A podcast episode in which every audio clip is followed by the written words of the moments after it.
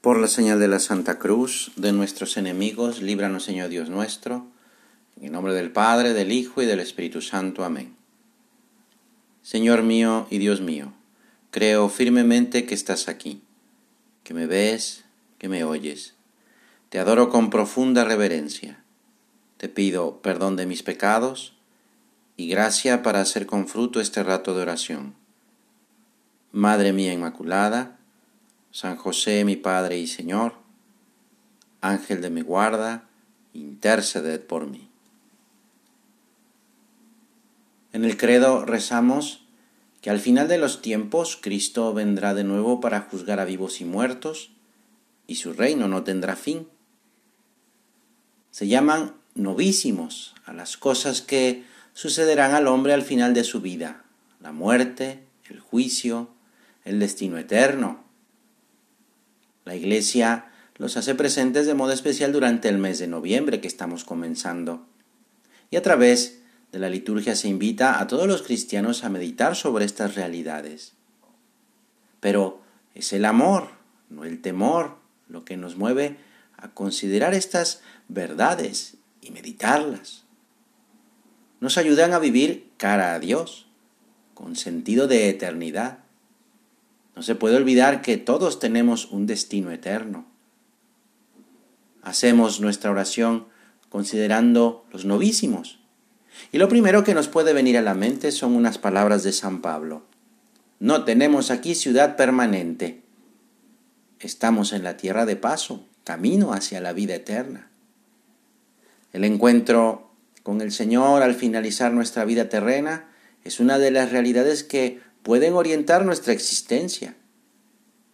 Son realidades que sí son misteriosas, que es la muerte. ¿Cuál es finalmente aquel último misterio que envuelve nuestra existencia, del cual procedemos y hacia dónde nos dirigimos?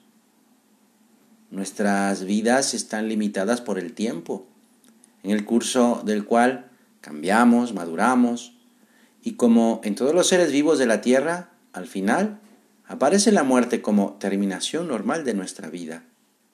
Pero no es un borrar, es un cambio, porque nuestra alma es inmortal. De ahí que nuestro Señor Jesucristo nos diga, no teman a los que matan el cuerpo y no pueden matar el alma. La muerte es consecuencia del pecado. Dios no hizo la muerte ni se goza en la pérdida de los vivientes, pues Él creó todas las cosas para su existencia y las hizo saludables a todas las criaturas. Aunque el hombre poseyera una naturaleza mortal, Dios lo destinaba a no morir. Por lo tanto, la muerte fue contraria a la voluntad de Dios Creador. Precisamente entró al mundo como consecuencia del pecado. San Pablo lo dice, por la desobediencia de un solo hombre todos fueron constituidos pecadores. Como por un solo hombre entró el pecado en el mundo y por el pecado la muerte, así la muerte alcanzó a todos los hombres. Pero a la universalidad del pecado y de la muerte, también el apóstol opone la universalidad de la salvación en Jesucristo nuestro Señor. Como el delito de uno solo atrajo sobre todos los hombres la condenación, así también la obra de justicia de uno solo, la obra de Cristo, procura a todos una justificación que da la vida. Una persona que cree, espera y ama a Jesucristo firmemente anclada en la misericordia divina puede cantar con el salmista, aunque haya de pasar por un valle tenebroso, no temo mal alguno, porque tú estás conmigo.